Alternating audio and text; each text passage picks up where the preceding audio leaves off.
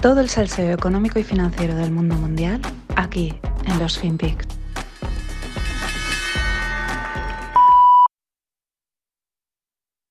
crises are the biggest story in the world. And it must be spoken as far and as wide as possible, as far as our voices can carry, and even further still. It must be told in articles, newspapers, in movies and songs, at breakfast tables, lunch meetings, and family gatherings, in lifts, at bus stops, and in rural shops, in schools, boardrooms, and marketplaces, in the fields, in the warehouses, and on the factory floors, at union meetings, political workshops, and football games, in kindergartens and in old people's homes, at hospitals, and at music festivals like Glastonbury.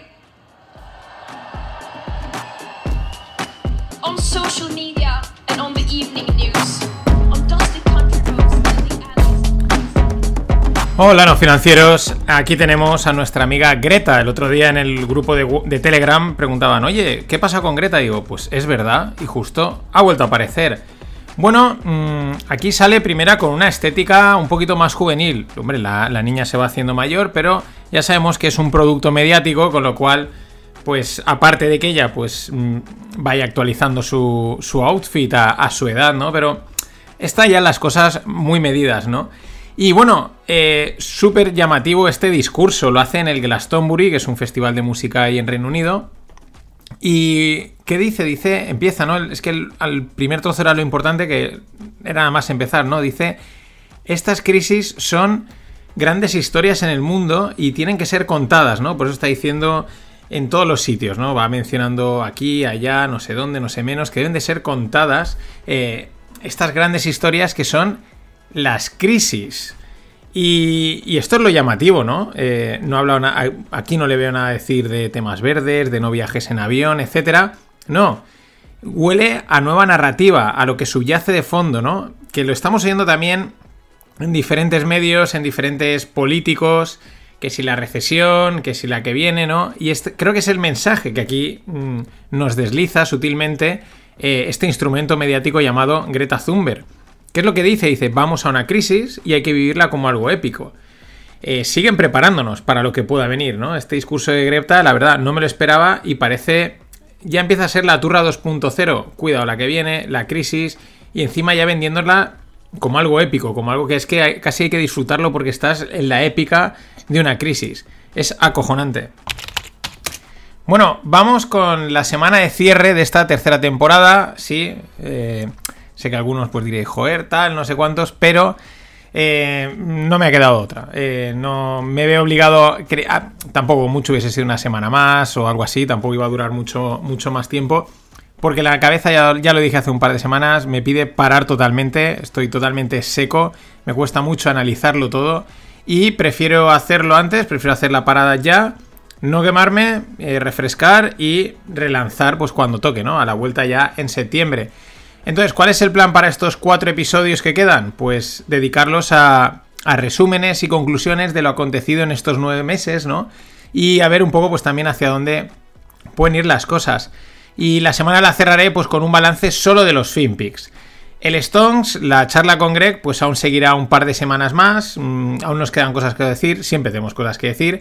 Y yo luego ya para el cierre definitivo, pues quizás dentro de semana y pico, por ahí, pues haré el típico behind the scenes, pues contándoos cosas en general, ¿no? De toda la temporada, datos, métricas, aprendizajes, o sea que es, una, es, un, es un cierre parcial, ¿no? De momento de los FinPix quedan esta semana.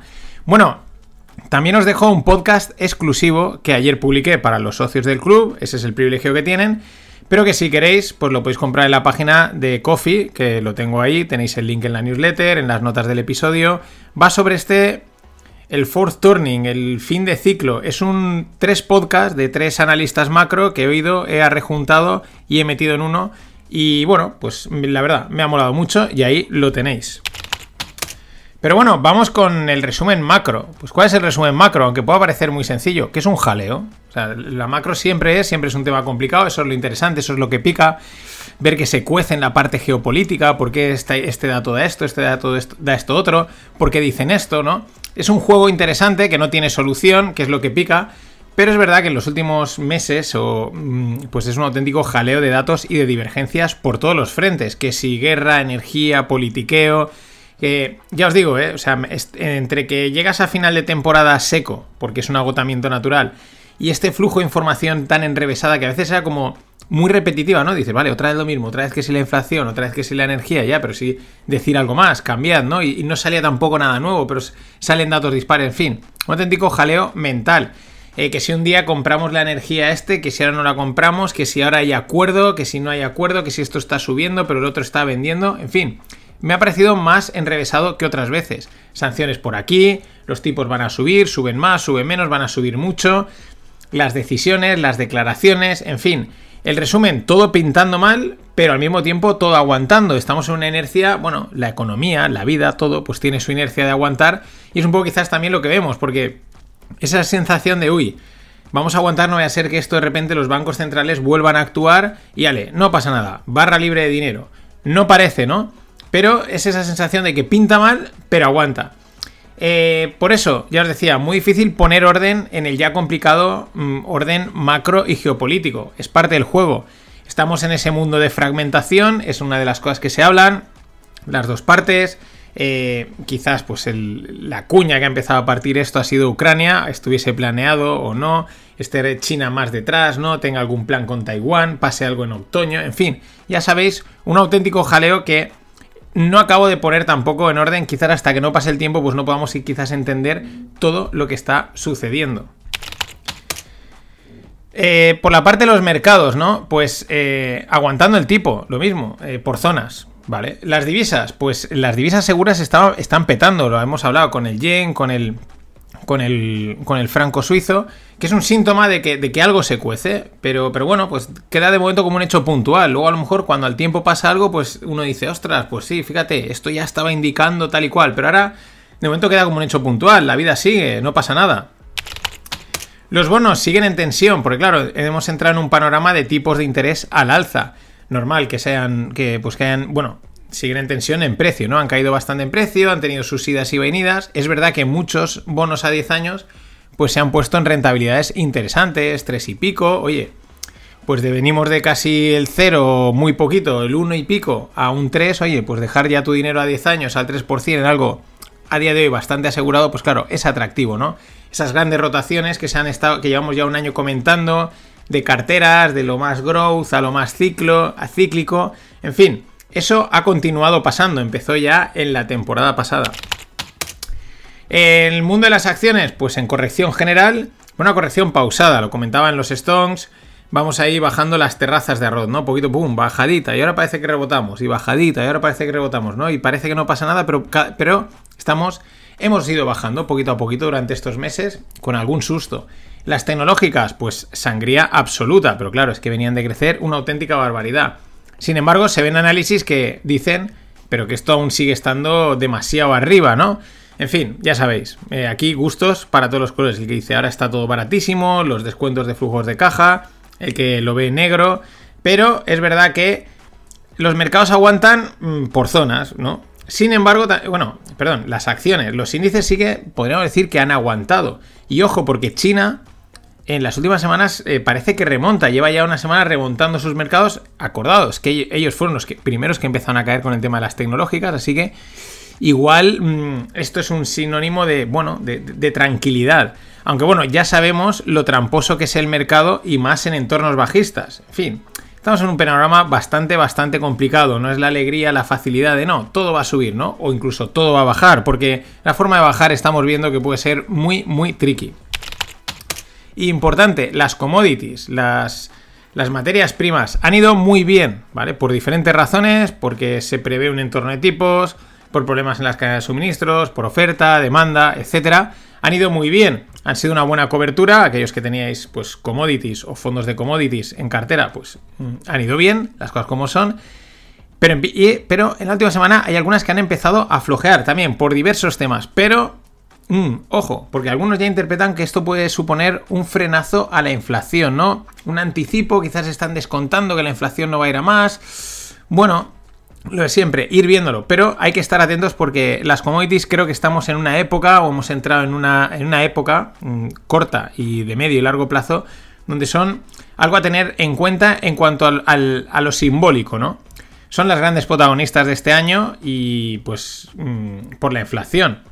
¿Qué vamos a decir que no hayamos dicho la inflación? Si es que se ha dicho todo, que va a haber, que no va a haber, que se va a parar, que va a subir, que era transitoria, que no era transitoria, que era permanente, que si es por culpa de la política monetaria, que si es por culpa de Putin, que si es por culpa de la energía, no, es culpa de, Biden, en fin. El jaleo que os decía antes, un auténtico jaleo que al final lo único que podemos decir es, mira, hay inflación, punto, no me des más rollos. Y cuando baje, pues hablaremos de que la inflación ha caído. Y la terna eh, ha sido, pues eso, energía, inflación y comida, ¿no? Eh, los problemas energéticos, vengan de donde vengan, por conflictos bélicos, porque unos han decidido, han, dejado de producir o no han invertido, o la historia que sea, o por decisiones políticos, pues la energía ha derivado en aumento de costes de producción y por lo tanto en aumento de, que se han traducido en inflación, pero donde más impacto, donde más se nota es en la comida. ¿Por qué? Porque vivimos de eso y es donde uno no puede prescindir de ella. Si tiene que comprar leche, pues tiene que comprar leche. Eh, otras cosas, pues puedes decir las zapatillas, pues no, las compro y tiro con las que tengo. Pero con la leche, ah, amigo, o el arroz, ese es otro tema. Y ahí es donde ha estado el tema, ¿no? La, tensión, el, que la gente se ha cuenta y ha dicho, ostras, eh, que es que está todo muchísimo más caro. Estos tres, energía, inflación, comida, pues es una espiral muy peligrosa en la que hemos entrado y veremos cómo es la salida. A ver, salir se sale, eso está claro. El tema es cómo. Porque tal y como apuntan todos los discursos oficiales y que Greta nos ha confirmado, pues se viene recesión y debemos prepararnos. La verdad es que debe de ser muy gorda la que esperan para que nos envíen a Greta con un mensaje de épica, ¿no? De, que las crisis son grandes historias, ¿no? En plan, eh, prepararos mm, para ir a morir, pero oye, vais a ser mártires, ¿no? Eh, es, es, un poco ese sonido, ¿no? Grandes, la crisis, grandes historias. Es acojonante cómo pueden llegar a tergiversar el mensaje para colarte algo que no pinta muy bien. ¿Qué luego no sucede? Pues no ha sucedido.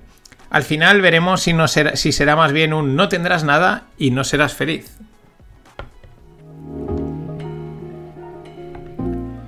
Y bueno, recordaros, los que aún no os hayáis apuntado de aquí de Valencia de alrededores, el jueves 30, este jueves, hacemos en el chiringuito de la base ahí enfrente del Club Náutico una quedada a tomar cervezas, el que quiera cena, etcétera. Vamos a pasarlo bien. Apuntaros en el enlace en las notas del episodio o en la newsletter. Y bueno, voy a continuar con el panorama, este macro resumen, pero un poco como qué podemos esperar una vez pase el verano en adelante. También tened en cuenta que ahora en verano mmm, las noticias siempre bajan, ¿no? Las reacciones, la gente se va de vacaciones, mola mucho estas cosas que sean tan cíclicas, ¿no? Entonces eh, pues empieza a repetir un poco más las noticias. Yo quizás ya lo he notado, lo he dicho en las últimas semanas. Era, esto parece, aquí no hay novedades. Aquí siempre están contando siempre lo mismo, dándole la misma vuelta.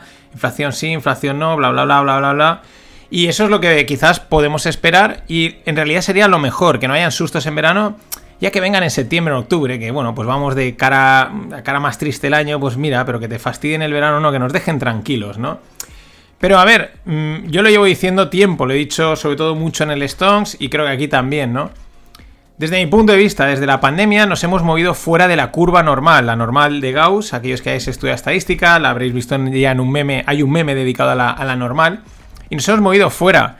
Eh, ¿Esto qué quiere decir? Pues que hay que dar más probabilidad de ocurrencia a los eventos improbables, estamos en las colas de la, de la normal, cuando estás en el centro pues lo normal es que suceda lo normal. Y tienes que apostar a que la normalidad vuelve, ¿no? A que las cosas no se van a ir de madre. Pero desde la pandemia nos hemos movido fuera. Y aunque haya, parezca que haya normalidad, en realidad no la hay. Hay que estar predispuestos a que hayan o preparados para que surja la sorpresa, ¿no? Que no nos sorprenda tanto que haya una sorpresa o que pasen cosas fuera de lo, de, lo habitual. Y pueden suceder en cualquier momento, en cualquier lugar. Por eso decía lo del verano. Pues en principio parece tranquilo, pero vete tú a saber. ¿Que no sucede nada? Pues oye, mejor. Eh, seguimos a nuestra marcha, pero eh, no nos olvidemos que de momento, desde mi punto de vista, estamos en el territorio anormal, así que hay que estar ojos a ojo a visor. Bueno, quizás veamos una estabilización de la inflación y que durante unos meses parezca contenida. Ya he dicho, ya son varias semanas hablando las commodities corrigiendo tal, puede ser un movimiento puntual de mercado, pero Es la sensación. de un amigo que ya me dijo hace tiempo, esto va a llegar al 9%, 9 y pico, ha llegado y dice, y ahí hará pico. Y me, fío de este, de este amigo.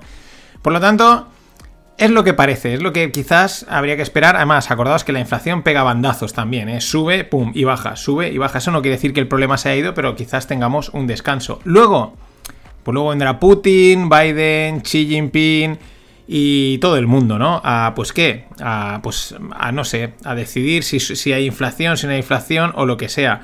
Porque a la UE, pues ya sabemos que no pinta nada. La inflación es el riesgo de corto y medio plazo más importante, tanto porque no se solucione, pues ya sabemos cuál es el problema, eh, o cómo nos afecta, como porque su solución sea meternos, como he dicho, en una recesión, en una crisis profunda, ¿no? Y la verdad es que eh, no sabemos qué es peor, mm, si Guatemala o Guatepeor, si que estar con esta inflación alta pero controlada, o que nos meta en una recesión que es paro, mm, crisis, etcétera. Lo peor es que protegerse es una auténtica lotería, no hacerlo también. Así que estamos siempre entre la espada y la pared. Casi trash, que dice Dalio. Pues igual no, igual la, de momento la salvación es tener el dinero en cash por mucho rollo que te cuenten de la inflación. Al final, en principio, esta, la inflación, va a venir marcada por la energía. Y ahí, por mucho que nos cuenten y nos den rollo, pues son decisiones políticas, ¿vale? Y si quieren abren el grifo, si no, no lo abren, si quieren bajan impuestos, si quieren facilitan hasta cierto punto. Eh, ¿Cuál es el problema? Pues mm, el precio de la comida, ¿no? Y el impacto sobre todo en la mente del consumidor, que es, creo que podemos estar ante un cambio profundo. La gente no ha experimentado inflación desde hace mucho tiempo y puede entrar ese miedo, ese cambio en, la, en las decisiones económicas a un consumidor más racional, ¿no? En el que en vez de gastar y gastar diga, no, no, que esto sube, que tal, voy a, voy a racionalizar un poquito más con el impacto que eso tiene. Sea como sea, con más o menos inflación, parece que hemos entrado en un ciclo de se acabó el dinero gratis y en un ciclo de tipos altos, que va para largo. O mejor habría que decir de tipos normalizados, porque lo que hemos vivido hasta ahora pues tampoco tenía la verdad mucho sentido. Así que para cerrar me mojo y saco la bola de cristal, ¿vale? Así, si me equivoco, me equivoco con fundamento, con bola de cristal. Yo creo que la sorpresa será que la inflación se contenga durante unos meses. Quizás incluso dejemos de hablar de ella, ¿no? No quiere decir que baje, pero sí que no, no siga disparándose. Probablemente un verano tranquilo y sin sustos, donde todo parece bajo control. El tema es ese cambio que a mí me parece que se está dando en la mente del consumidor, sobre todo por el culpa de la inflación menos confianza, más incertidumbre y menos consumo a la vuelta del verano. Esto es lo que todo el mundo prevé. Vamos a disfrutar del verano y ya veremos. En cualquier caso, pues ponerse a la defensiva, que nunca está de más, nunca pierdes, ¿no? Haciéndote la marrategui. En conclusión, estamos y vamos hacia una calma tensa. Pues nada, calma y tensa. Hasta mañana.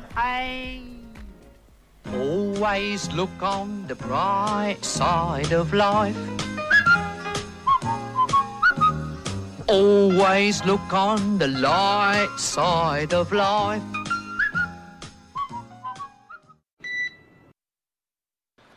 It was one of the most painful experiences of my life. But it turned out to be one of the greatest experiences of my life because it changed my attitude about decision making. Rather than thinking I'm right, I started to ask myself, how do I know I'm right? I gained a humility that I needed in order to balance with my audacity. I wanted to find the smartest people who would disagree with me to try to understand their perspective or to have them stress test my perspective. Hola no financieros, aquí tenéis al gran, porque es alto y es grande, eh, gran Rey Dalio. Bueno, en una charla TEDx, mmm, llamativo, tenéis el vídeo en la newsletter porque este tío es millonario, y pues va vestido con una Rebeca así que parece que le viene grande. Está ahora pensándolo, ¿no? Esto me acaba de venir. Ves y dice, joder, tío, parece que. No sé, mm, un poquito más, ¿no? Pero, pero bueno, esto es ya la anécdota aparte. Está contando cómo él, pues también se la pegó, como los grandes, eh, como todos los grandes gestores, pues han tenido sus momentos difíciles. Y aquí es el final de una charla en la que él explica cómo pues se pensó que el mercado se iba a pegar una piña, se iba a ir toda la mierda, tal, se puso corto, tal, y el mercado pues siguió a su marcha, se la comió, perdió bastante pasta, tuvo hasta que pedir dinero prestado a su padre, etcétera. Bueno, y he puesto este trozo en el que él reflexiona, ¿no? ¿Por qué yo pensaba que tenía razón, ¿no? ese cambio en por qué tengo razón, ¿no? Y, y esa cura de humildad, ¿no? Esa lección de humildad que aparte luego pues le sirve, ¿no? Para crecer. También es verdad que aquí quizás hay un poquito de sesgo de supervivencia, ¿no? Este es el que ha sobrevivido y a lo mejor hay otros 27 que en esa que se fueron al hoyo ya ni se levantaron. Las cosas como son, pero viene a colación de que pues hoy voy a hacer el resumen de las empresas y el mundo tecnológico, de qué es lo que ha pasado y porque eh, a día de hoy, pues viendo también lo sucedido en los mercados, deberíamos de pensar que la lección de humildad está repartida, ¿no? Que ya han habido bastantes mm, lecciones de humildad. Sin embargo, pues a, tenor de lo que lees en redes sociales, de comentarios y tal, pues parece que, no, que aún no es suficiente. El, claro, venimos de un periodo muy largo de prepotencia inversora y parece que las lecciones aún quedan eh, algunas por repartir. Mm, pero muy interesante, ¿no? Porque cuando oyes a este tipo de gestores comentar esos momentos tan duros, son esos pequeños detalles, son, es que son muy sutiles entre por qué, o sea, estoy, eh, estoy en lo cierto, ¿no? O por qué estoy en lo cierto, ¿no? Es esa pequeña diferencia entre Mm, dudar de, esa eh, seguridad que por otro lado necesitas para ser un buen inversor, ¿no? Pero en fin, vamos a ver un poquito qué es lo que ha pasado en esta durante esta tercera temporada a nivel de empresas, de tecnología, etcétera. La verdad es que eh, no ha habido demasiada noticia destacada en el mundo empresarial, pues salvo alguna cosa puntual y bueno, luego Elon Musk, luego hablaremos de él, él lo acapara todo, ¿no? Sí que eh, mm, ha venido más marcado por el mundo macro, ¿no? Por, el, por la inflación por un boom and bust que me ha venido así decir, ¿no? Una fuerte demanda de productos por parte de, todos los usuarios, la salida de la pandemia, eh, la gente se ha vuelto, pues, se ha lanzado a gastar, encima esas perspectivas de inflación, pues casi lo compro ya, eh, un boom de, una fuerte demanda, perdón, de, productos y servicios que las empresas no han podido atender, las cosas como son. ¿Por qué? Pues por los problemas en las cadenas de suministro, eh, falta de materiales, guerras y toda esta historia, ¿no? Todo el mundo conoceréis o seréis pues eh, víctimas de esto de, en vuestra empresa, pues cómo conseguir esto, cómo conseguir lo otro, no me entregan, llega tarde, bla, bla, bla. Al final las cosas tiran, ¿no? Pero, pero esa ha sido quizás la, principal pelea de todas las empresas. Eh, la inflación, los problemas logísticos y la pregunta de la repercuto, no la repercuto al cliente, hasta cuándo tengo que aguantar, cierro, no cierro, en fin. Ahora también, ¿qué parece? Pues que entramos en vencimientos de deudas solicitadas para pasar la pandemia. ¿No? Esto también pues, suele pasar. Hay algún. Oye, se pide dinero para solventar un bache. Eh, se ha alargado. Y lo que se comenta es que entramos en ese momento. Y que quizás muchos no lo puedan afrontar. Y más, y encima añadimos un panorama de reducción de acceso al crédito fácil. Aunque por ahí Michael Barry, Spread Greg, o sea, nuestro amigo Greg Plaxintar y algún que otro ya empiezan a decir que realmente esto de reducir el dinero va a durar muy poco, que enseguida van a volver a meter pasta por, por lo que sea. Lo dice también hasta Michael Barry. Pero de momento el panorama es ese. Así que veremos. ¿Cuál es el otro lado de la balanza? La inercia de las empresas, la inercia a sobrevivir. Y es que así son los emprendedores, ya sean grandes o pequeños. No queda otra que tirar para adelante eh, si quieres seguir pagando las facturas. Y eso también en estos momentos tan complicados o tan inciertos se ve, ¿no? Como bueno, pues eh, a lo mejor dice, ya, ya, va todo mal, eh, no tengo claro, no sé si voy a poder pagar, eh, se me están cayendo los clientes, tal, pero seguimos para adelante, ¿no? Seguimos tirando porque es, la inercia emprendedora, es el espíritu de, de, supervivencia, ¿no? Y eso también, pues mola bastante. ¿Qué otra cosa ha pasado más en el mundo de empresarial, pero en la parte tecnológico? Y quizás para mí es uno de los hechos recientes, pero que han pasado relativamente desapercibidos. Ayer ya lo comenté, y es ese frenazo en las perspectivas de suscripciones de empresas tecnológicas. De todas, pues por nombre destaca Netflix, porque es la más conocida, es la que presentó resultados. Eh, la cosa no estaba muy clara, pero me vale Netflix para cualquier otra, ya sea startup, no startup. Esa eh, racionalización quizás de, comprar y comprar suscripciones y estar metido en 27.000 cosas con el impacto que tiene, ¿no? Eh, también porque quizás hemos vivido el punto de inflexión de las growth, de las empresas growth, eh, casi todas tecnológicas, a que pasen ahora ya a ser más value y el nuevo growth, pues ya veremos cuál es, ¿no? Esto es una pura y mera hipótesis, pero es un poquito la sensación. Y por eso es un hecho que creo que habrá que seguir de cerca, por todas estas implicaciones eh, respecto a la bollante industria de Internet.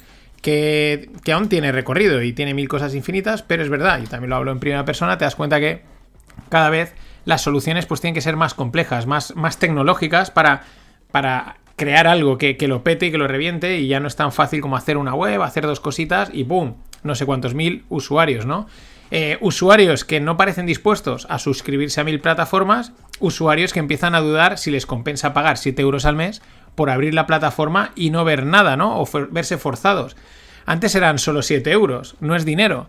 Vale, pero es que ahora eh, parece que pagar 3 euros mm, en algo que no uso, o peor, que lo utilizo por utilizarlo, pues eh, pensarse, ¿no? ¿Por, qué lo estoy pagando, ¿no? Y esa es un poco, es la sensación que me ha dado y una de las cosas que yo destaco quizás de este año, porque el panorama macro, Ucrania, etcétera, se lo ha comido todo. Pero estos detallitos son interesantes y son importantes.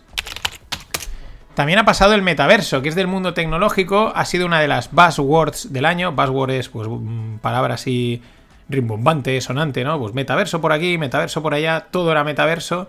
La verdad es que empezó muy fuerte. Yo hice un podcast al principio de la temporada eh, dedicado al metaverso, eh, sobre todo con el anuncio a bombo y platillo de Facebook que eh, lanzaba su metaverso, pero que es que encima se cambiaba el nombre a Meta, ¿no? Para, para alinearse con, con el, con el espacio virtual, digital, el mundo 2.0. Algunos dices el, el Life, ahora no me viene el nombre, del juego este que era pues como Second Life, perdón. Eh, luego la verdad es que ha decaído un poquito su mención, ha habido un poquito, se ha enfriado la cosa. Eh, también porque, pues lo que sucede, cuando se le da mucho bombo a algo, pues luego viene la realidad, ¿no? Y la cosa parece que está un poquito más lejos de lo que nos han vendido. No quiere decir que esté lejísimos, que sea ya en el año 2070, no pero tampoco está a la vuelta de la esquina, aún faltan muchas cosas que pulir. Eh, los gadgets, los, las, las, gafitas, el no sé qué, cómo se va a crear las cosas, etcétera, ¿no? Sí que es verdad que muchas empresas se han sumado en el silencio al metaverso, han abierto sus espacios, sus proyectos, han hecho sus pruebas, lo cual también es simbólico, eh, que si JP Morgan tiene allí no sé qué, que si no sé cuántos, en fin, y podéis entrar, podéis probar y navegar y ver que es una versión del, a día de hoy del, de Internet en versión 3, 3D. Eh, por lo tanto, pues parece que las bases están sentadas. Esa, el que ya la palabra no suene raro para que todo el mundo entienda o sepa un poquito, le suene, pues es importante. Y por, y por ello se asume como algo que llegará y que usaremos. El pistoletazo de salida lo han dado este año, para mí, Facebook principalmente. Eh, a nadie le suena raro la palabra metaverso. Y veremos hacia dónde evoluciona eh, sobre todo lo que resuena. Yo creo que se van a seguir trabajando, van a seguir desarrollando, pero al final tiene unas, unas potenciales infinitos. Aunque compres zapatillas digitales, pero si la gente las quiere pagar, pues ¿quiénes somos nosotros para negar ese dinero? O incluso para hacerlo. Y vamos con Elon, con Elon Musk. El tío lo ha copado todo, punto, ya está. El tío no, tiene bastante con tener 27 empresas, estar metido enviando cohetes al espacio, eh, inteligencia artificial conectada con cerebros, y ya el Tesla, que es un, es un hito, ¿no? O sea, crear un coche eléctrico, o sea, crear coches no es fácil, eléctricos, etcétera. Y encima, si faltaba algo, se mete en la movida de Twitter, ¿no? Movida que aún sigue sin solución, no está, ha quedado ahora un poco ahí en silencio, no sabemos si la oferta sigue adelante, si la va a aceptar, si le van a rebajar el precio. Decían hace poco que le iban a suministrar más datos. En fin, también no olvidemos otro rumor que circula en torno a Elon, las posibles aspiraciones políticas que tiene. Eh, quizás el inicio de su campaña ha sido la jugada de Twitter, y fijaros el posicionamiento a favor del discurso libre que ha hecho, ¿no? Lo ha unido totalmente a una batalla por defender el discurso libre, que la gente pueda opinar lo que quiera, que no haya censura, que eh, encaja con como ser un, un contrapeso a las corrientes actuales de corrección política y censura. Ojo que quizás van por ahí los tiros. Lo que pasa es que con Elon Musk nunca sabemos del todo eh, cuál es la estrategia, si simplemente está troleando, si tiene algún interés económico, es una jugada de segunda derivada o qué. Hay que ir un poquito al día. Elon Musk es un to be continued de libro. Bueno, dos cosas. El 30 de junio tenemos eventito en el chiringuito de la base. Apuntaros a aquellos que vais a venir, es gratuito. Y también tenéis un podcast exclusivo que publiqué para los socios y lo podéis comprar en la página de Coffee. Hablo del fin de ciclo súper económico, de cómo varios analistas macro, además muy moderados, pues ven el panorama negro y dicen algunas ideas bastante, bastante interesantes. Bueno, en la segunda parte de este podcast resumen de empresas y tecnología, pues vamos con las startups, que es otro de los temas que de vez en cuando pues, pues toco, ¿no? Porque nos anticipan un poco hacia dónde pueden ir las cosas eh, en el mundo empresarial, ¿no? Son la avanzadilla, son la infantería dentro de la, de la innovación y del, de, hacia dónde irán los modelos de negocio.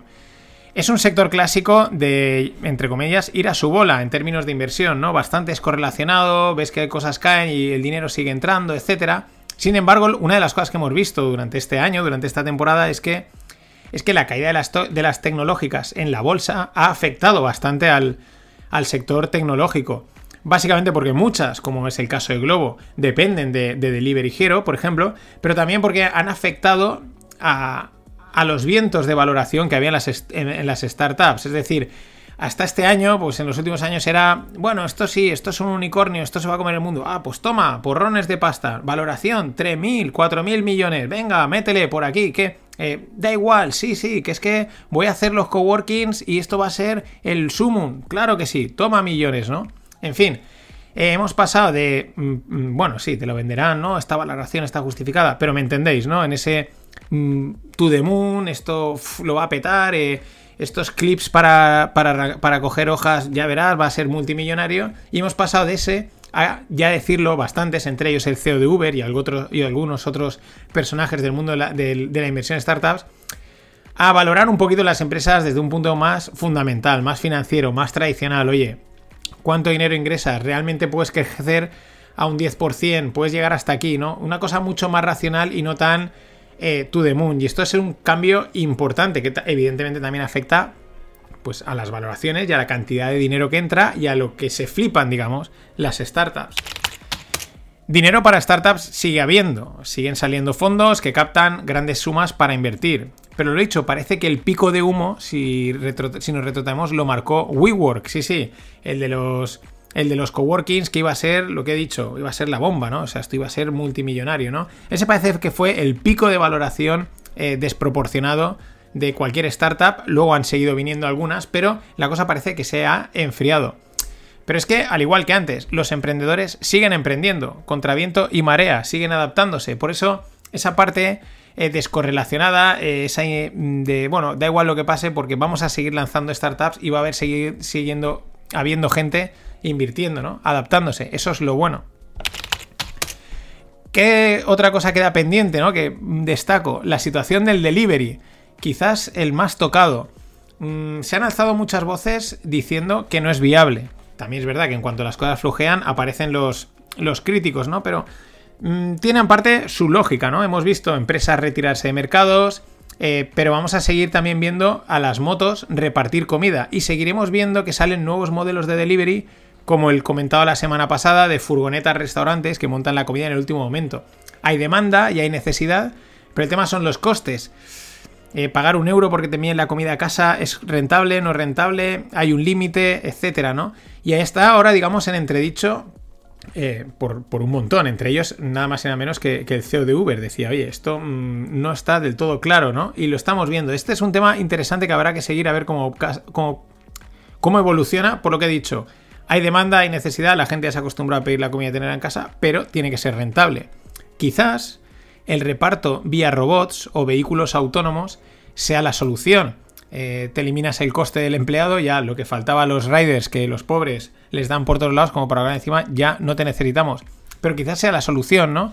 Es un ahorro de costes, es automatizado, y quizás mm, pues no te lo suban hasta la puerta de tu casa, mm, pero te lo llevan. Tienes que salir a la calle a recogerlo si vives en un edificio. Entonces ya parece que no, pero ahí los costes también se reducen. Quizás esa sea la solución, pero tendremos que esperar a ver drones, robots y vehículos autónomos repartiendo el pollo frito.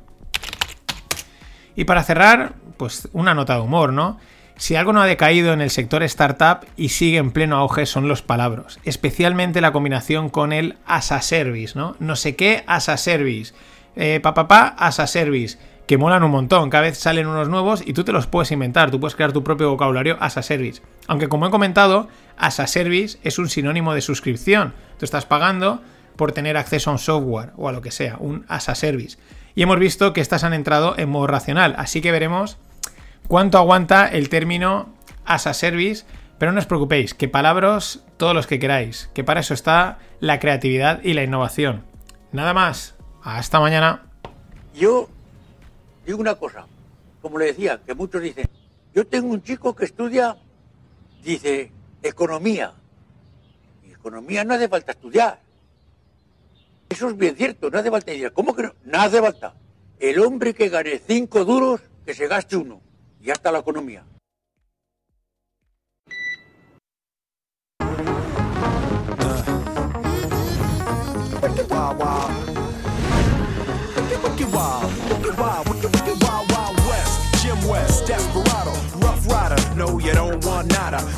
Six gunning this, brother running this. Buffalo soldier. Look, it's like I told you. Any damsel that's in distress, be out of that dress when she meet Jim West. Rough neck, so go check the law on the vibe. Watch your step will flex and get a hole in your side. Swallow your pride. Don't let your lip react. You don't wanna see my hand where my hip be at. With Artemis from the start of this, running the game. James West, taming the West. So remember the name. Now who you gonna call? Now who you gonna call? If you ever with fever wanna bust, break out. Before you get bum rushed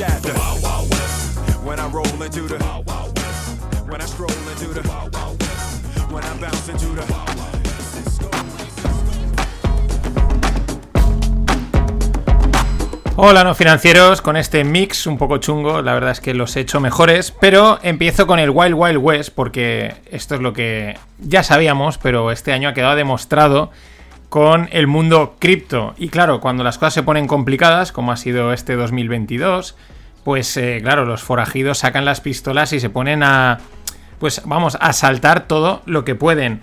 Hoy el podcast va dedicado a, pues eso, al resumen de esta durante esta te- tercera temporada de qué es lo que ha sucedido en el mundo cripto, o más bien el estado actual, ¿no? Empiezo un poco por el final. Eh, poco tengo que añadir que no haya dicho ya a lo largo de estas tres temporadas que llevo emitiendo podcast. Lo he dicho siempre en la sección cripto y luego además, pues en la primera temporada hice un, un episodio mm, dedicado a pues, Bitcoin a 2020 que me lo pidieron y luego el año pasado pues otra vez la, pues, la Bitcoin a 2021, ¿no? Bitcoin y cripto. Y el otro día, pues no lo pensaba hacer, no había caído, pero Wetex o Blog Wetex me dijo por Twitter, oye, he, oído el podcast tal, ¿podrías hacer otra vez el de este año? Y digo, pues sí, la verdad es que sí. En cualquier caso, pues a eso vamos. Os dejo en las notas del episodio y en la newsletter los enlaces a esos podcasts, por si los queréis oír, porque está ya todo allí explicado. El, el del año del 2020, que se llama Bitcoin 2020, el de Blockchain DAO DeFi, pues como lo veía en 2020, muy parecido a lo de ahora, y Bitcoin y Cripto 2021, hace exactamente un año.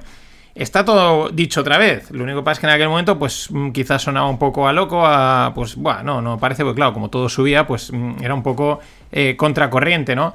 Eh, ahora, pues bueno, mm, pues el mercado nos ha, dado un poquito la razón, ¿no? También hay que ponerse tantos. Y es que el mercado manda. Siempre. Punto. A veces es bastante sádico, la- las cosas como son, y, disfruta con el sufrimiento lento. Lo digo porque, claro, podía haber cogido y haber tumbado todas las narrativas, todas las historias estas de cripto, que hemos ido diciendo desde hace mucho tiempo, las podía haber tumbado de golpe, ¿no? De un día para otro haber dicho, pum, fam. Saca la, saca la cuchilla, corta, y esto se acaba y a tomar por saco, ¿no? Pero no, no, el, el mercado se ha tomado su tiempo tranquilamente, se lo sigue tomando, porque aún queda ahí, aún queda, aún queda pozo, ¿no? Pero una a una, pues han ido cayendo todas y cada una de las, yo digo narrativas, hay otros que decían características, las ventajas, por qué tienes que invertir aquí y tal, etcétera, han ido cayendo una, a una, una a una, sin, sin, vamos, sin ningún tipo de, de, de, de perdón, por así decirlo, ¿no? De, de- no me sale la palabra, ¿no? El mercado no ha tenido piedad, ¿eh? ¿no? Sin piedad, esa era esa era la palabra que buscaba. Eh, vuelvo a repetir, eh, medio de pago y experimentos fallidos, pues a tomar por saco, ¿vale? Básicamente. El Salvador, no- eh, muchos negocios, que si tal, que si no sé, que me está metiendo Bitcoin, buah, la adopción. Vamos, era todo humo, era todo marketing. Estaba claro, se veía claro que la gente se sumaba al, al tema cripto Bitcoin por una cuestión de marketing, porque en el momento empiezas a hablar de cripto y de Bitcoin, pues tienes muchos seguidores, muchos lectores, se habla de ti y mm, ya está, ¿no? Mm, Y eso lo vendían como adopción. Eran cuatro gatos haciendo ruido, pero era, ¡buah! La adopción, esto es disrupción, la salvación, ¡buah! ¡Qué pasada, ¿no? Esos flipes que lleva la gente. Y bueno, pues ya no se habla prácticamente nada, ¿no? Esta es el, prácticamente el silencio.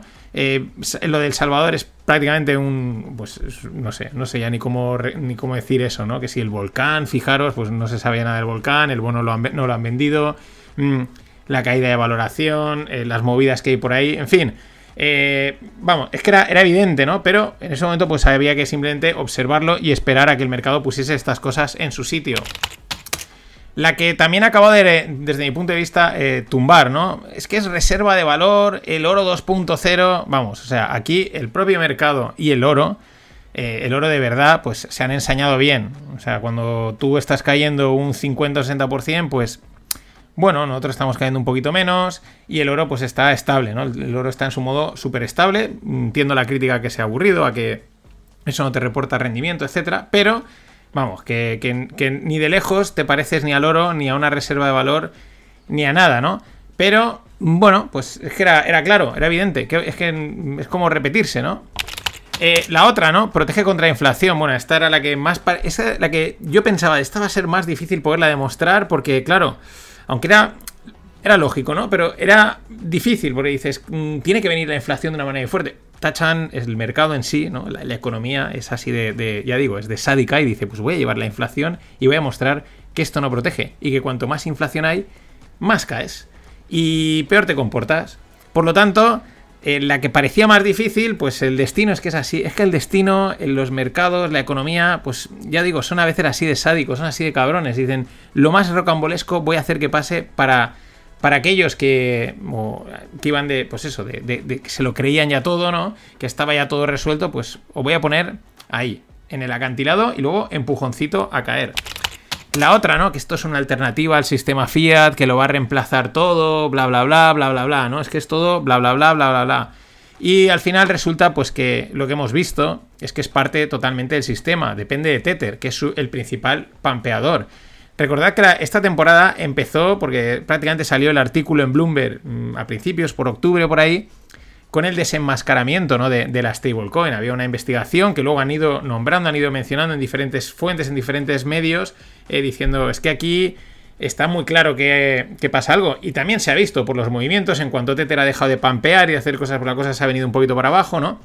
Y claro, pues para mí, eh, quitando a un lado todas las stables y todas las criptos que han caído, el hecho de que eh, Tether no haya caído, para mí significa que el riesgo, que el, riesgo sistémico que tiene, ¿no? Es que es un riesgo para todo el sistema. Ya vimos también que habían comprado, que se deduce o se intuye que Tether ha comprado, pues. Mm, posiciones de deuda de diferentes empresas y tal, y claro, pues sería una cascada absoluta. Eh, pero claro, mientras, pues han ido cayendo un montón. Los Terralunas, el BlockFi, ahora peta también otro hedge fund, Celsius, eh, que al final lo que ha venido a demostrar, porque claro, cuando todo va bien, nadie pregunta, todo perfecto. Pero cuando las cosas van mal, pues la gente pregunta e investiga. Y lo que ha salido a la luz entre todos estos eh, proyectos y protocolos que he mencionado eran las entrañas Ponzi de este mundo, ¿no? De cómo uno le prestaba dinero al otro y con ese dinero lo metía aquí para subir el valor y con ese dinero lo metía por allá y era todo un Ponzi al cuadrado, ya lo dije. Es lo que ha salido a la luz, que esto era todo, vamos, un enrevesamiento y donde parecía que había mil, realmente eran 100, pero que se estaban recirculando, repampeando, apalancando para que la cosa fuese a más. Es decir, viejas prácticas en algo teóricamente nuevo y sobre todo pues eh, mm, respaldado en muchos casos por, por activos financieros tradicionales. Ayer leía una noticia de que MakerDAO, que es un proyectazo, me parece un proyectazo chulísimo, pues estaba pensando, van a votar en comprar eh, note bills o eh, deuda americana de corto plazo, creo que era, no, sé, era, vamos, van a meter el dinero en, en, el, en lo fiat, en, o sea, en un activo fiat súper seguro, como puede ser a día de hoy, digamos, o sigue siéndolo la deuda americana, para respaldar al proyecto cripto, un proyecto que realmente era descentralizado, en fin. Y luego otra de las que cada dos por tres me viene a la mente, porque se lo oí a uno de estos, de esta gente que, habla y habla y, se han leído nada, que decía, la volatilidad es una señal. Y dije, claro, y, eso es lo que te decía, ¿no? Que la volatilidad es una señal y que no os tenéis que preocupar por ella porque bajará con el tiempo cuando llegue la adopción. Esto es lo que vendían hace un par de años, que no nos preocupásemos por la volatilidad en las cripto. Cualquiera que tenga un poco de experiencia de mercado sabe que la volatilidad es una señal de salir corriendo. No es buena la volatilidad, salvo que seas un operador de volatilidad, un muy buen trader y sepas pues mm, aprovechar las oportunidades. Pero la volatilidad es una cosa que lo hemos dicho Greg y yo muchas veces en el Stonks. Es complicada, es muy complicada de entender. Como para que te digan y te digan que es que es una señal, tranquilos que bajará con el tiempo. En el podcast del verano del 2021 lo dije que la volatilidad que había experimentado tras llegar a máximos, os pongo un poco en recuerdo, ¿no? Tiro para atrás. En el año 2021, Bitcoin marcó máximos dos veces. Marcó una vez y luego una segunda vez. Pero la segunda vez fue en otoño, con lo cual ahí aún no había pasado cuando hice el podcast. Pero la primera vez, que fue pues por febrero, marzo o abril, y luego se pegó un golpe importante, mmm, dije, esto es una mala señal. Esta volatilidad no debería experimentarlo. O sea, si, vale, vamos a asumir que esto ha llegado a tener adopción, que lo ha comprado mucha gente, que el precio ha llegado ahí arriba, pues vale, tiene que, tiene que consolidarse ahí arriba y por lo tanto debería haber habido una reducción de volatilidad que hubiese sido una grandísima señal. Pero no, no, no. Enseguida le metieron, creo que fue un 30, un 30 y pico, un 40, luego volvió a rebotar en otoño y luego ha vuelto a, llevarse la piña que lleva ahora. Es decir, lo que mostró es que llegó al trillón o a los dos trillones o no sé cuántos millones de valoración y seguía siendo un maldito chicharro. Es decir, un activo financiero muy, muy pobre. Activo financiero, y le mando un saludo a Mano Rujano que me oye, es por decirle algo, porque yo no sé ni cómo mencionar a esto. Y lo digo literalmente. De todo lo que, como todo lo que han dicho es mentira, pues ya pues de activo financiero, cryptocurrency, moneda o algo digital que se mueve por ahí. Y aún queda, porque aún hay quien dice que da igual, que este es hardest money ever. Es decir, eh, el dinero más duro, ¿no? Es, esperad a que descubran la definición de sound money. Si la buscáis, dice que es dinero que suena, literalmente. Tiene su sentido, tiene su simbología. El dinero que suena, que lo tiras a una mesa, hace cling, cling, cling, cling. Evidentemente, por mucho que nos digan las criptos y por muchas cosas que se pueden hacer con ellas, que molen mucho, lo único que no hacen es sonar. Pero si algo podemos sacar de todo este jaleo cripto es la cantidad de sesgos y comportamientos psicológicos amplificados por el fenómeno. Es casi alguien creo que lo llegó, no sé si lo llegó a decir Michael Barry, no me acuerdo, que esto era una PSYOP, una operación psicológica a nivel global. No sé si montada por alguien o no, pero lo que está claro es que es un experimento social, un experimento de, de la psicología de masas, de la psicología de dinero, de la psicología de inversión. Vemos dogmas, vemos, eh, vemos unos comportamientos que dices, hostia, pero no te das cuenta, tío, que estás totalmente sesgado por, por una visión cerrada de, de una inversión. En fin, Aún necesitaremos tiempo para analizarlo bien y sacar buenas conclusiones, pero es que cuando te ponen las gafas rojas ya no vuelves a ver ningún tweet, post o recomendación desde el sector cripto de la misma manera. Enseguida ves, dices, joder, que estás pecando de este sesgo, estás, pero de manera exagerada, exacerbada. Y esto es lo que, lo que podemos aprender. Mm, luego hablaré más de ello. Eh, Cripto, eh, perdón, CBDCs, las Central Bank Digital Currencies, la verdad es que de estas este año se ha hablado poco, ojo, se ha hablado menos. El año pasado se habló bastante más, sonaron muchísimo más, que estaban aquí, que iban a llegar, bla, bla, bla. Este año han pasado más desapercibidas porque las están desarrollando ahí de fondo. Lo que, sí, lo que sí que ha sonado, pero tampoco demasiado, ha sido la regulación. Y este es el tema de fondo, visto lo visto. ¿Hacia dónde va todo esto de cripto? O cómo lo veo ahora, ¿no? La convergencia, que también la llevo mencionando desde hace mucho tiempo, la convergencia con el mundo fiat, o mejor dicho, porque las tornas han cambiado, y lo que yo pensaba que iba a ser una convergencia, ¿no? Como una fusión friendly de nos damos la mano cripto y fiat y vamos juntos hacia un futuro cripto fiat financiero brutal. Eh, para mí lo que ha quedado patente es que es la toma del mundo cripto por parte del mundo fiat, ¿no? del mundo tradicional, el, el overtake, hacerse con él quizás ya se habían hecho, quizás ya habían tendido las manos y solo era esperar el momento para hacerlo. Eh, es que incluso, eh, ya digo, ya no es la toma, es que en algunos proyectos se ve la rendición de los principales actores del mundo cripto, como pueden ser eh, el Backman y toda esta gente, a los estados, instituciones y reguladores, a pasar por el aro. Y es que estos últimos, instituciones, reguladores, estados, pues están aprovechando las petadas y todos los problemas del mundo cripto que he mencionado para subir su nivel de exigencias regulatorias. Eh, siguen preparando las CBDCs y la regulación. Ellos van a su ritmo, como era de esperar. Lo que sí que parece, lo comenté también hace poco, es que van a ser implacables y más estrictos todavía de lo que parecía, ¿no? Parecía que iba a ser más friendly, más guay y tal, buah, tendremos cabida. Pero no, van a aprovechar estos viajes, estas dudas, estos problemas que han surgido para mm, apretar más y controlar más aún. Y repito, todo con la complicidad de los players más importantes que de momento siguen residiendo en las Bahamas, en Hong Kong y en estos sitios.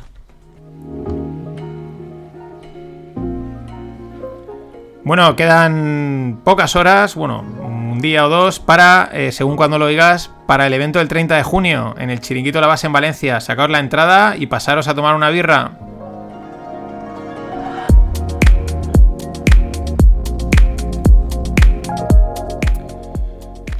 Bueno, al final, ¿qué conclusiones así podemos sacar? Ya digo, mm, es que es más de lo mismo. Para mí este año ha sido la confirmación de lo que algunos veníamos viendo desde hace tiempo y mencionando Pero bueno, mm, ¿qué ha sido? ¿Qué ha quedado evidente? Pues que era todo, o así, era todo, ha sido, sigue siendo, mm, mucha narrativa woke financiera, ¿no? De, y, y de muy poco conocimiento de mercados. Mm, Al final, yo clasifico en tres tipos de charlatanes cripto.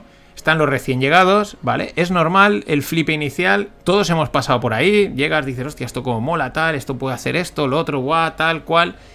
Eh, y no hay nada que reprochar, o sea, lo cripto al principio fascina y parece una alternativa de verdad. No hay ningún problema, eso es normal, todos hemos pasado por ahí. Lo mismo sucede con los estilos de inversión, con el trading, con tal. Eso es normal, ser un recién llegado. Luego están los ignorantes. Aquellos que se han quedado en esa etapa inicial, no, no han pasado, se han leído un par de libros con un título que incluye la palabra Bitcoin, han ignorado las lecciones de los más viejos del lugar, se han reído, han mostrado prepotencia, han ignorado al mercado en su totalidad, las señales que daba, pero han decidido quedarse en ese sueño cripto, ¿no? Han, dice, no, yo me quedo en esta ignorancia, yo de aquí no paso porque esto, buah. Es decir, cayeron en la famosa madriguera y allí siguen, porque creo que se está calentito, pero cada vez menos. Y luego están los listos, que se trata de vender y se suben a todas las modas y les da igual. Mm, Y ya está, ¿no? Ellos, mm, ¿qué toca esto? Pues esto y te cuentan la- el rollo y lo que sea para que pues les sigas en el podcast, en, el, en la newsletter o donde sea. Anda que no hay gente que ha ganado seguidores y seguidores eh, con, bueno, pues contándoles, mm, prácticamente yo diría hasta jugando con su dinero, ¿no? Porque dicen, no, no doy recomendaciones de inversión. Ya, claro. Pero hay una subcategoría también aquí dentro que son los, los que parecen listos, que están a medio camino entre ignorantes y listos, ¿no? Y estos están a un paso de salir, ¿no? O sea, de, de decir, oye, yo me salgo de esto porque... Pero intuyen que el choque de realidad va a ser duro, ¿no? Entre toda la narrativa, todo donde se habían metido de lo cripto, buah, esto vamos a cambiar el mundo, etcétera y tal. Empiezan a ver, porque el mercado lo ha dejado muy claro, empieza también pues, su parte crítica a decir, oye, esto no me encaja, esto tampoco, ¿no? Hay algunos que ya empiezan a decir, oye, mm, empiezo a desmarcarme, pero hay otros que dicen, no, no, no, el choque va a ser muy duro, llevo aquí contando unos rollos, yo voy a seguir. En su foro interno saben que cripto no es nada de lo prometido, pero se quedan ahí, eh, creyendo que aún es posible y retorciendo los argumentos. La lección de todo esto, pues la lección como inversores es que mm, hace falta mucha estoicidad mental y mucho espíritu crítico, ¿vale? Para no caer en, las narrativas, en los vendehumos. Pero al final se trata de nuestro dinero. Es que no se trata de acertar, de tengo razón o no. Se trata de, de tu dinero. Hagas con él lo que quieras, pero mm, cuesta mucho ganarlo y cuesta mucho eh, protegerlo. Y la verdad es que cripto nos ha brindado la oportunidad de aprender a detectar mejor y más rápido que nunca a esos recién llegados, a los ignorantes y a los listos. Y ojo, que los hay que ganan dinero profesionalmente, que son inversores venture, que son profesionales de reputado prestigio en sus sectores, pero todos han caído en el embaucamiento y en la narrativa de la criptosalvación, de acertar de, buah, ves, yo invertí aquí en esto tecnológico, me he forrado, soy más listo que tú. En fin, es que eso nos fascina a todos, es que es normal caer. Pero también hay que ir, a la hora de acudir a consejos, pues hay que saber detectarlo. Y esto nos lo han puesto en bandeja se ha puesto de manifiesto que puedes ser un gran emprendedor tecnológico o un gran inversor tech y sin embargo yo me he dado cuenta que pese a eso los mercados financieros te demuestran que son la fase final de la Champions League, de cuartos de final en adelante. Que puedes invertir aquí y tal, haber conseguido esto y otro, pero es que los mercados financieros como tal es lo más, es lo más difícil. Eso es, mm, vamos, eh, si esto es el Wild Wild West, esto es la selva del Amazonas llena de tigres, leones, mm, serpientes, cocodrilos. Es lo más complicado. Es otra de las cosas que ha, re- ha remarcado, ¿no? El sesgo, que lo he mencionado muchas veces, el sesgo Silicon Valley, ¿no? El eh, de techpreneur, tech investor, ¿no? De, Buah, yo triunfo aquí, no sé qué, pues creedme, yo sé esto de la tecnología cómo va, vamos a cambiar también el mundo de las finanzas, de los mercados, y repito, es otra auténtica liga. ¿Y qué es Bitcoin? Pues a la vista de que nada de lo que nos han vendido de Bitcoin se ha cumplido, ninguna de las narrativas, pues cada día que pasa intuyo que Bitcoin no es nada. Es, creo que sobrevive por la creencia y la especulación. Como mucho, quizás mm, puede que sea un bien digital coleccionable, ¿no? Pues como quien guarda la Atari o el Spectrum en el latillo de un, ar- de un armario de casa. Porque lo que también ha quedado claro es que los mercados, los activos y los derivados financieros son otra cosa, son otra liga, mucho más seria, mucho más complicada, mucho más tramposa incluso, mucho más enrevesada, pero al final otra auténtica liga, otro auténtico nivel y esto ha demostrado que no tiene nivel. hay otro detalle, la diferencia de la hostia de este año con la de con las otras que ha tenido, porque ha tenido varias a lo largo de su historia, es uno de los argumentos también. No, no, esto siempre se recupera, vale. La gran diferencia es que esta vez todo el mundo estaba pendiente, todo el mundo lo conocía. Cualquier persona te hablaba de cripto, de Bitcoin, tal, cualquier persona había comprado sus monedas. Estaban los estados detrás, las instituciones, todo el mundo pendiente, al tanto, oye, esto va en serio, no va en serio. Y este viaje y los viajes y las petadas que han habido, eh, pues han sido un serio daño a la credibilidad y a la imagen del sistema cripto. Ha quedado muy dañada su imagen. Quizás sea irrecuperable, probablemente. El tema es que el sistema Fiat no va a dejar escapar este contrincante con vida, eso lo tengo clarísimo. Está sangrando y van a darle. Y si no le dan es porque ya forma parte del sistema y les interesa eh, pues, aprovecharlo, en cuyo caso pues habría fracasado en su objetivo de ser una alternativa. A ver, a muchos les va a doler, pero porque era otra de las cosas que decía, no, es que no es la tecnología, es, es la moneda. Pues al final va a resultar que lo importante es la tecnología. Ahora queda ver qué nos ofrecen finalmente las tecnologías descentralizadas. Yo imagino que en unos años todo será muy parecido ahora. La diferencia es que creo que todas las transacciones financieras correrán por redes descentralizadas, las digo entre comillas, bajo supervisión de reguladores y entidades financieras. Eh, harás lo mismo, comprarás acciones, ETFs, opciones, derivados, etcétera, pero probablemente todo eso esté corriendo por algún tipo de tecnología descentralizada que permite hacerlo todo mejor, más rápido y más seguro. Es decir, se podrá comprar, vender, invertir, porque no solo hablo de invertir y especular, sino también del comercio de segunda mano, por ejemplo, en muchas cosas. Y se hará de una manera más rápida, más segura y más transparente más descentralizada, eh, entre comillas, ¿no? Al final vamos hacia un mercado financiero mucho más grande, también más controlado. En fin, nada más. Hasta mañana. Estaba dedicada a los charlatanes.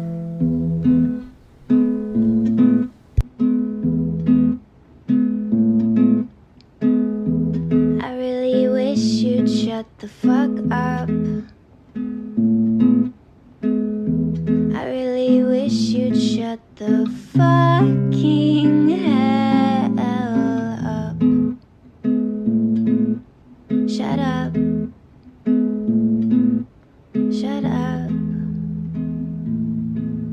Shut up.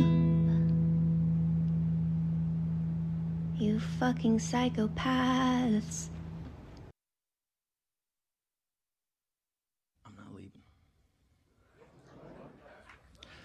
I'm not leaving.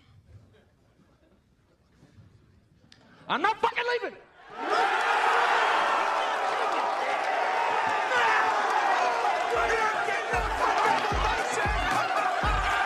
The show goes on.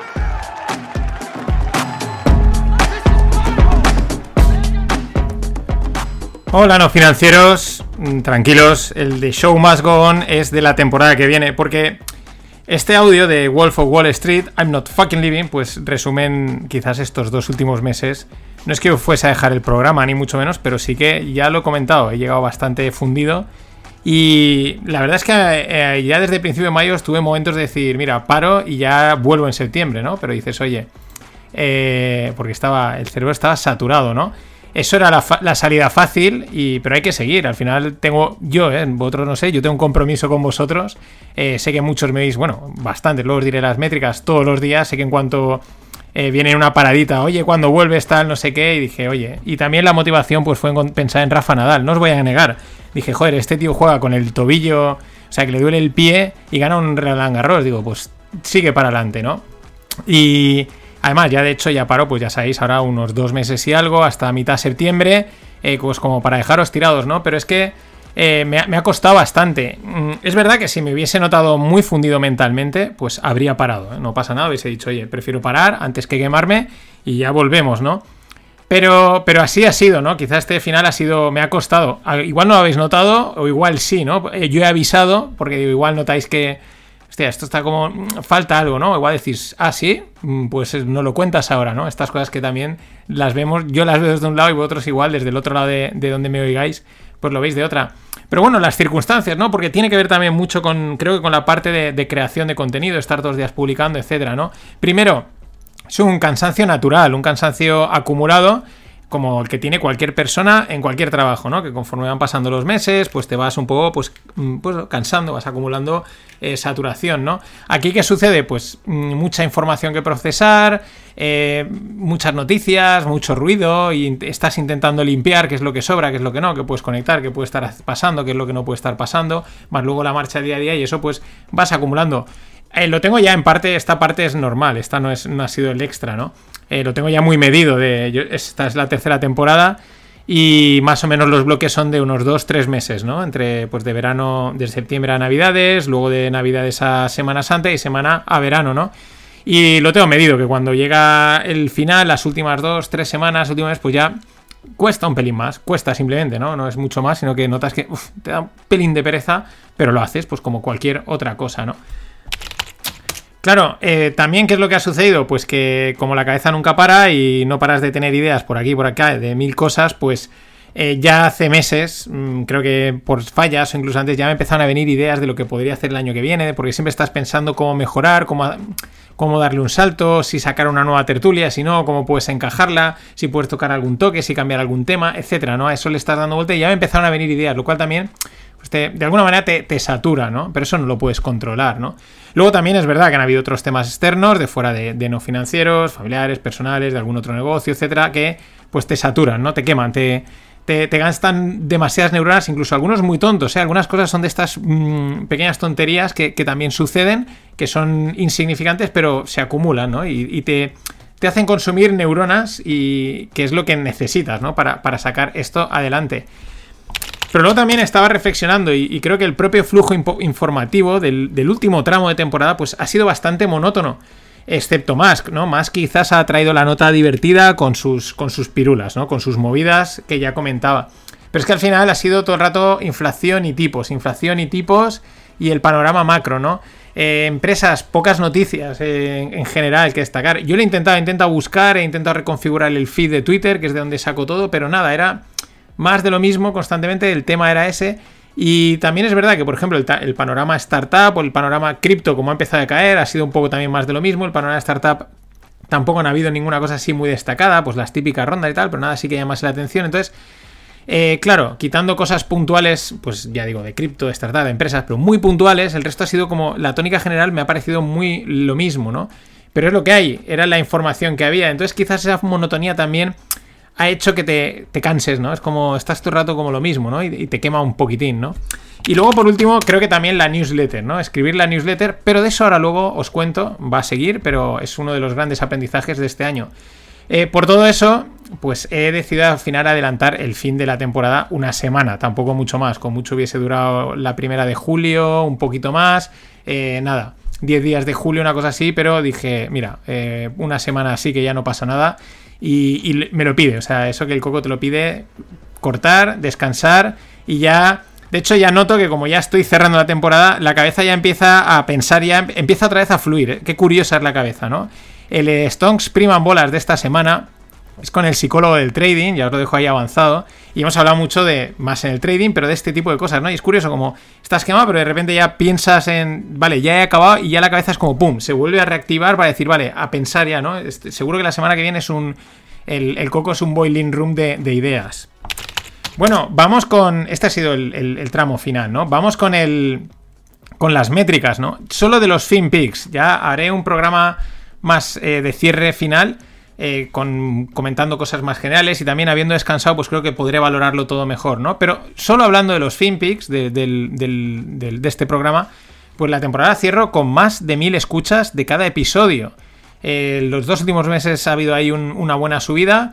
Eh, pues el rango es entre 1000 y 1200 escuchas. Ya sabéis que depende, un día uno sigue más, otro menos, pero unas 1000, 1200 escuchas de cada FinPix, que está de la leche. O sea, es ya una barrera importante eh, hay que tener en cuenta, por si alguno mira ahí y dice, oye, pero es que aquí eh, añado las compilaciones, ¿no? O sea, el que escucha la compilación, pues se ha ido cuatro de golpe, con lo cual esa la tengo que añadir a, a cada episodio suelto, ¿no?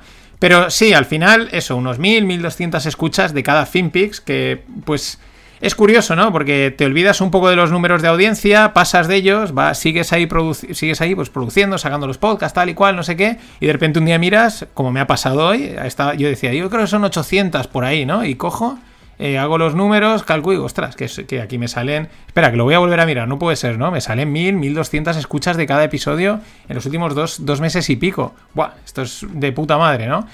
Eh, ya digo, las métricas totales de todo, porque ya, ya sabéis que hay más tertulias y tal y cual, y un poquito más desgranadas lo dejaré para, para el episodio de cierre final de temporada que haré pues en un par de semanas, porque aún con el Stonks aún estaremos dando un poquito por saco por ahí, ¿no?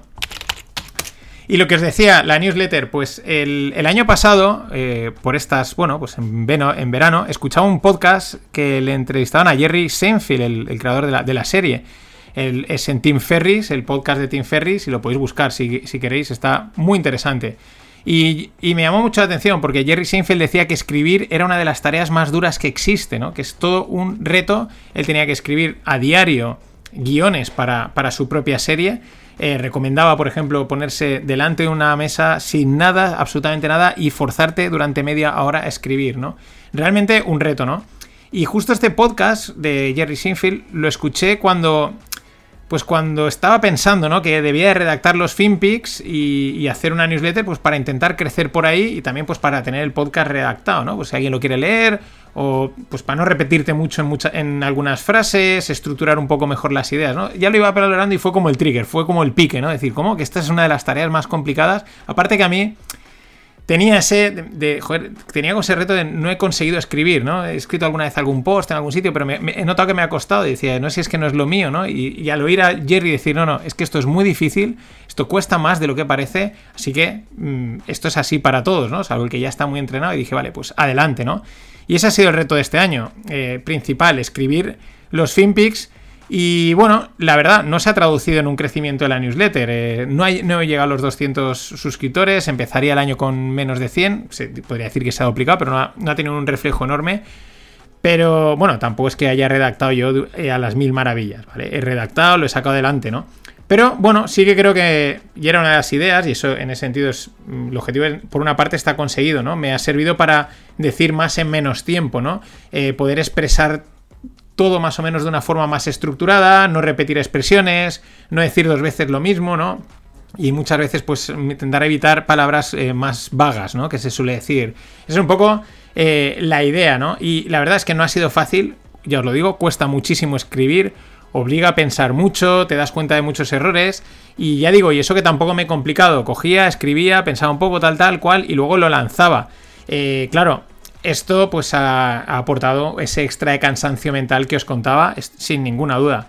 Pero el año que viene sigo, porque ahora la verdad ya no concibo no redactar el podcast y seguro que el parón de verano sienta bien pues para sentar, para, bueno, pues para coger más fluidez, más... En fin, lo que, lo que es un descanso.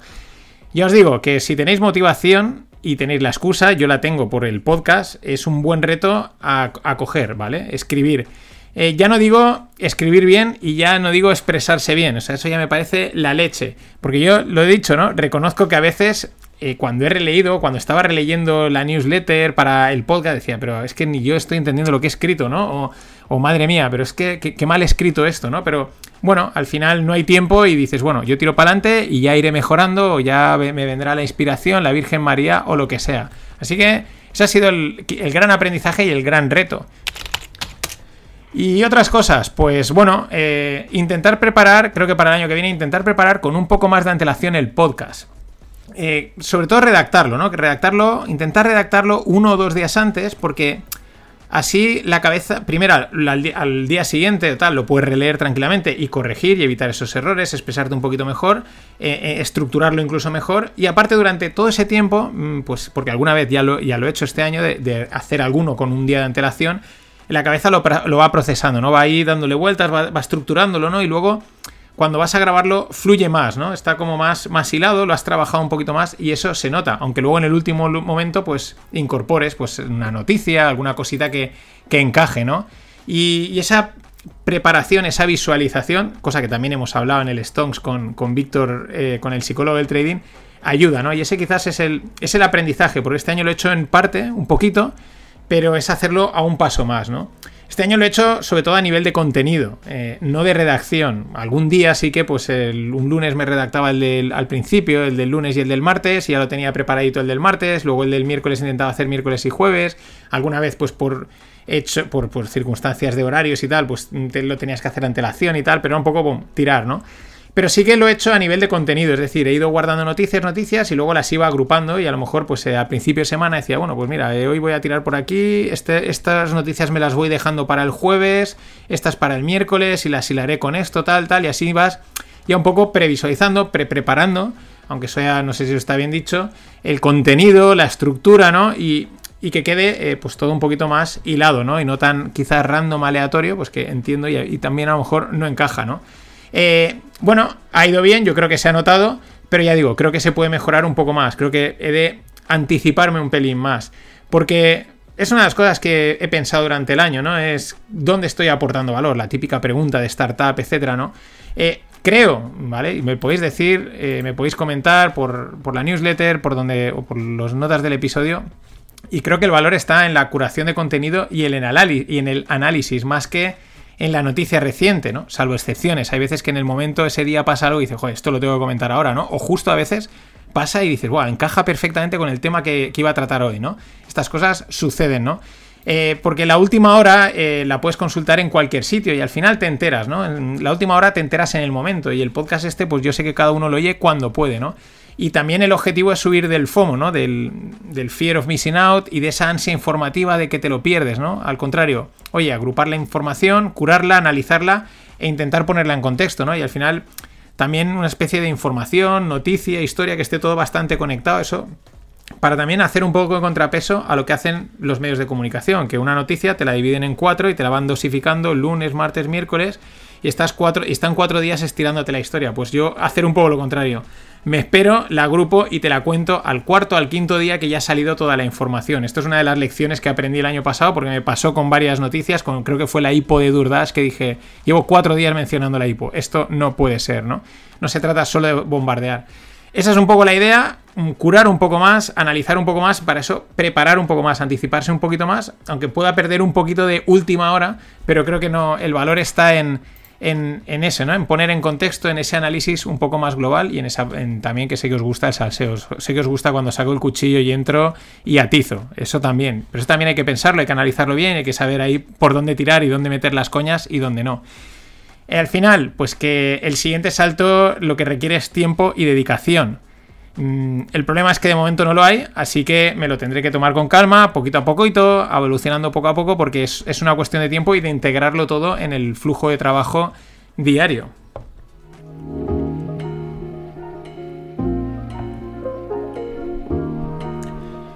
Y por cierto, eh, Daniel me invitó a su podcast de La Butaca de Groucho y estuve hablando de cine. Tenéis el enlace en las notas del episodio y en la newsletter.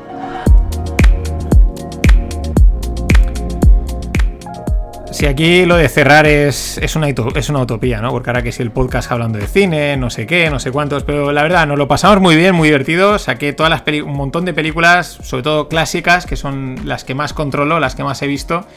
Y, joder, lo pasamos bien, o sea, es un podcast distinto y mola salir un poco del- de la tónica habitual, ¿no? Bueno, para cerrar este FinPix de esta tercera temporada, pues bueno, un poquito qué esperar a la vuelta. No puedo pensar mucho, o sea, he estado pensando, he tenido muchas ideas, pero ahora mismo estoy bloqueado, tal y como lo he dicho, o sea, no, no sé, no sé, mm, estoy bloqueado de ideas, ¿no? Demasiadas, saturado, así que de momento parar, el verano lo dedicaré a planificar, a trazar la nueva temporada, mm, pues eso, a, a perfeccionar, a ver qué cositas se pueden hacer mejor, a, a preparar ese flujo de trabajo para poder hacer más en menos tiempo y mejor. Y por eso son muchas ideas que ahora hay que dejar reposar, valorar y, el tiempo, ¿no? Valorar el, el tiempo sobre todo que puedan necesitar, ¿no? Lo que digo, incorporar en el flujo de trabajo. Pero bueno, así, básicamente los FinPix van a seguir la línea de hasta ahora. La única excepción es la modificación que hice desde Semana Santa. Y la hice por lo mismo, ¿no? Porque veía que me quemaba el no encontrar ya información interesante de startups o de, o de cripto, ¿no? Quizás se está un poco mm, volviendo monótono, ¿no? Pues decidí dejarlo como un espacio libre, ¿no? Esta segunda parte, algo más libre, pero relacionado con los temas que toco en los FinPix, es decir, macro, mercados, eh, startups, cripto, ¿no? ¿Y qué? Pues hacer una reflexión, un editorial, un aprendizaje que podamos, haber, eh, que, podamos sacar de, la- de las noticias comentadas, de algo que esté sucediendo, o un análisis del mercado, macro, tecnología, en fin. Lo que han sido estos dos últimos meses, igual eso ha sido parte del- del crecimiento, nunca se sabe. Eh, pues esa parte un poquito más libre, más editorial, más de aprendizaje eh, a través de las noticias o de lo que esté pasando, ¿no? Y ya he dicho, ¿no? Que para el siguiente salto, para dar el siguiente salto a los FinPix, que está ahí en la mente, pues lo que hace falta es más tiempo y al final para eso lo que hace falta es pasta. Así que el foco va a ir en monetizar, porque así puedes dedicarle, quitarle tiempo a otras cosas y dedicarle más tiempo a este y así llevar los FinPix o no financieros al, al siguiente nivel, que es de lo que se trata, ¿no? Todos lo disfrutamos.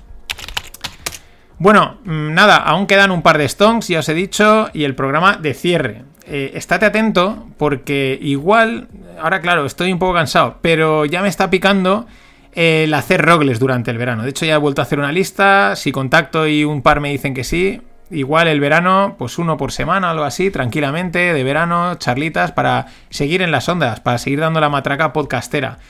Pero bueno, mm, igual, por si acaso, mm, acuérdate, los rogles salen por, su canal específico, no salen donde no financieros, búscalo en Spotify, Evox, Apple, etcétera, rogle, eh, y, y ahí te suscribes y pues si salen, ahí estaré.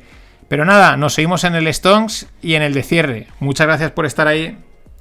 Cierro con el audio que yo creo que define este año a nivel de mercados, y es que es, me mola. What have I told you since the first day you stepped into my office? There are three ways to make a living in this business be first, be smarter, or cheat. Now, I don't cheat.